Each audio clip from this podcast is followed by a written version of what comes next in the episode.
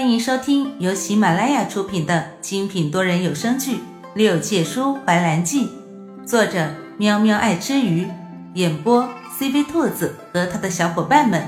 欢迎订阅收听。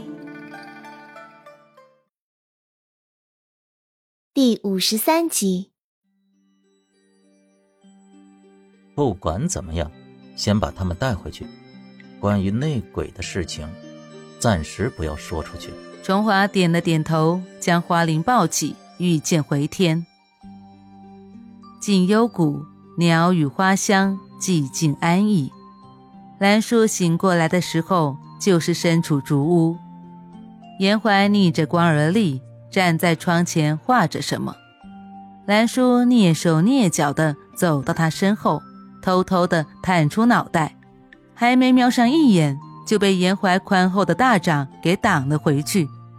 兰叔故意哎呦了一声，装作旧伤未愈的样子，惹得严怀回头。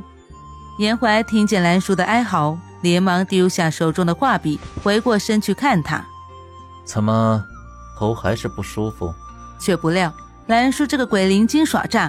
动作迅速的从他身侧将桌上那张墨迹未干的画纸拿了起来，刚一入眼，一幅睡美人的画稿就这么映入他的眼。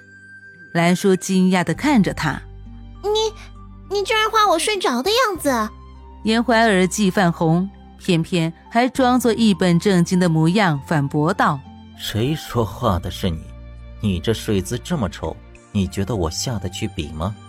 兰叔闻言不怒反笑：“原来是这样啊，那你在画谁？这女子的衣服、发饰还有脸，都跟我完全符合。难不成这世上还有人和我长得一样？难不成这世上还有人和我长得一样？这话为什么这么熟悉？”兰叔晃了晃脑袋，脑仁略微疼痛。严怀见状。连忙将他扶上床，再去将重华找了过来。兰叔躺在床上，看着严怀远去的背影，零散的几个片段在脑海中像是走马观花般的闪现：巍峨宫墙，红妆黛瓦，九曲回廊，四周亭台楼阁高耸，宛如一座华丽的牢笼，而他。就在这牢笼里穿梭，无论怎么走都找不到出去的方向。他想寻求帮助，却连个人都看不见，就像一座孤宅，没有半分的人气。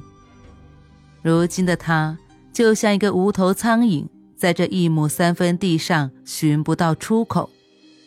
然，画面陡然一转，他像是来到了另外一个世界。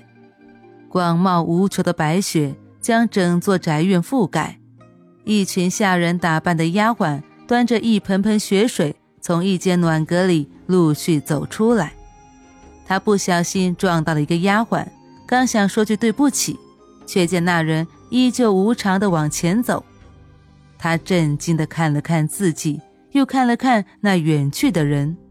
他往前走了几步，试探性的伸出手。在暖阁外的守卫面前晃了晃，见那人依旧面不改色的看着前方，他才相信自己心底的那个想法。原来他们真的看不见他。他走进暖阁，先闻到的是浓浓的血腥味，接着一阵跌宕起伏的尖叫声入耳。突然，几个丫鬟端着干净的水盆，匆匆忙忙地从门口进来，从他身边走过。兰叔紧随其后，缓步走近。他看见一个帷帐，帷帐里的床榻上躺着一个女子，床前则围着一群人，其中有几个年纪较大的嬷嬷。只听见那几个嬷嬷对床榻上躺着的女子大声地喊道：“王妃。”用力呀！兰叔不禁无言。呀，这是在生孩子！嘤嘤嘤，真的是辣眼睛啊！但是耐不住好奇心，他越过众人，走到床榻的最前方。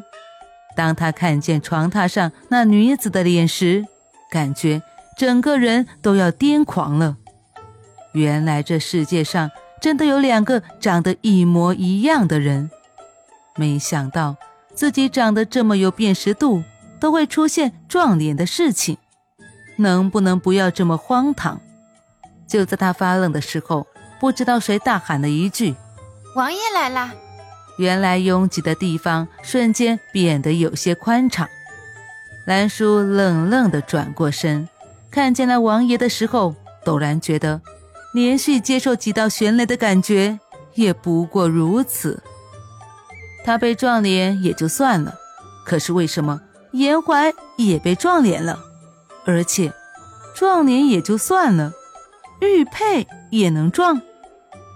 兰叔目不转睛地看着和颜怀长得一模一样的王爷腰间的玉佩，他能感觉到那男子走过他身边的时候，那玉佩在发光，像是感应。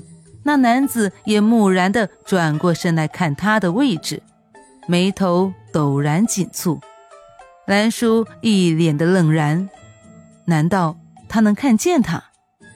要不要那么诡异？兰叔像被扎了根，生在地上一样，挪都挪不动。他打量着眼前这个男子，与其说这个男子和严怀长得像，倒不如说这个男子像是另外一个严怀，冰冷孤傲、不善言辞的严怀。他认识的严怀虽然有点小傲娇，虽然不知道怎么样和女子相处。有时候也腹黑毒舌到令人发指，可是他和眼前这个男子还是有差别的。严怀的身上没有冰冷的气息，不会给人一种孤傲独至、拒人于千里之外的感觉。眼前这个男子望向他的眼神，像是有一个漩涡，不动声色便能将他吸进去，给他的感觉。就是危险。只是，为什么他感觉这个人似曾相识？更要命的是，自己为什么会有一种临近于心痛的错觉？他脚步微挪，就在他以为那个男子要向他走过来的时候，却见他薄唇轻启，声音清冷：“你们还愣着干什么？还不过来照顾王妃？”兰叔转过身，只见身后站着刚刚那几个嬷嬷，他们战战兢兢地上前，互相使了个眼色。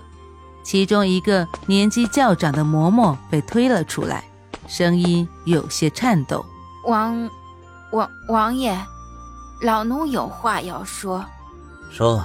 那嬷嬷垂着眉看了眼另外几个嬷嬷，心一横：“启禀王爷，王妃这是难产。”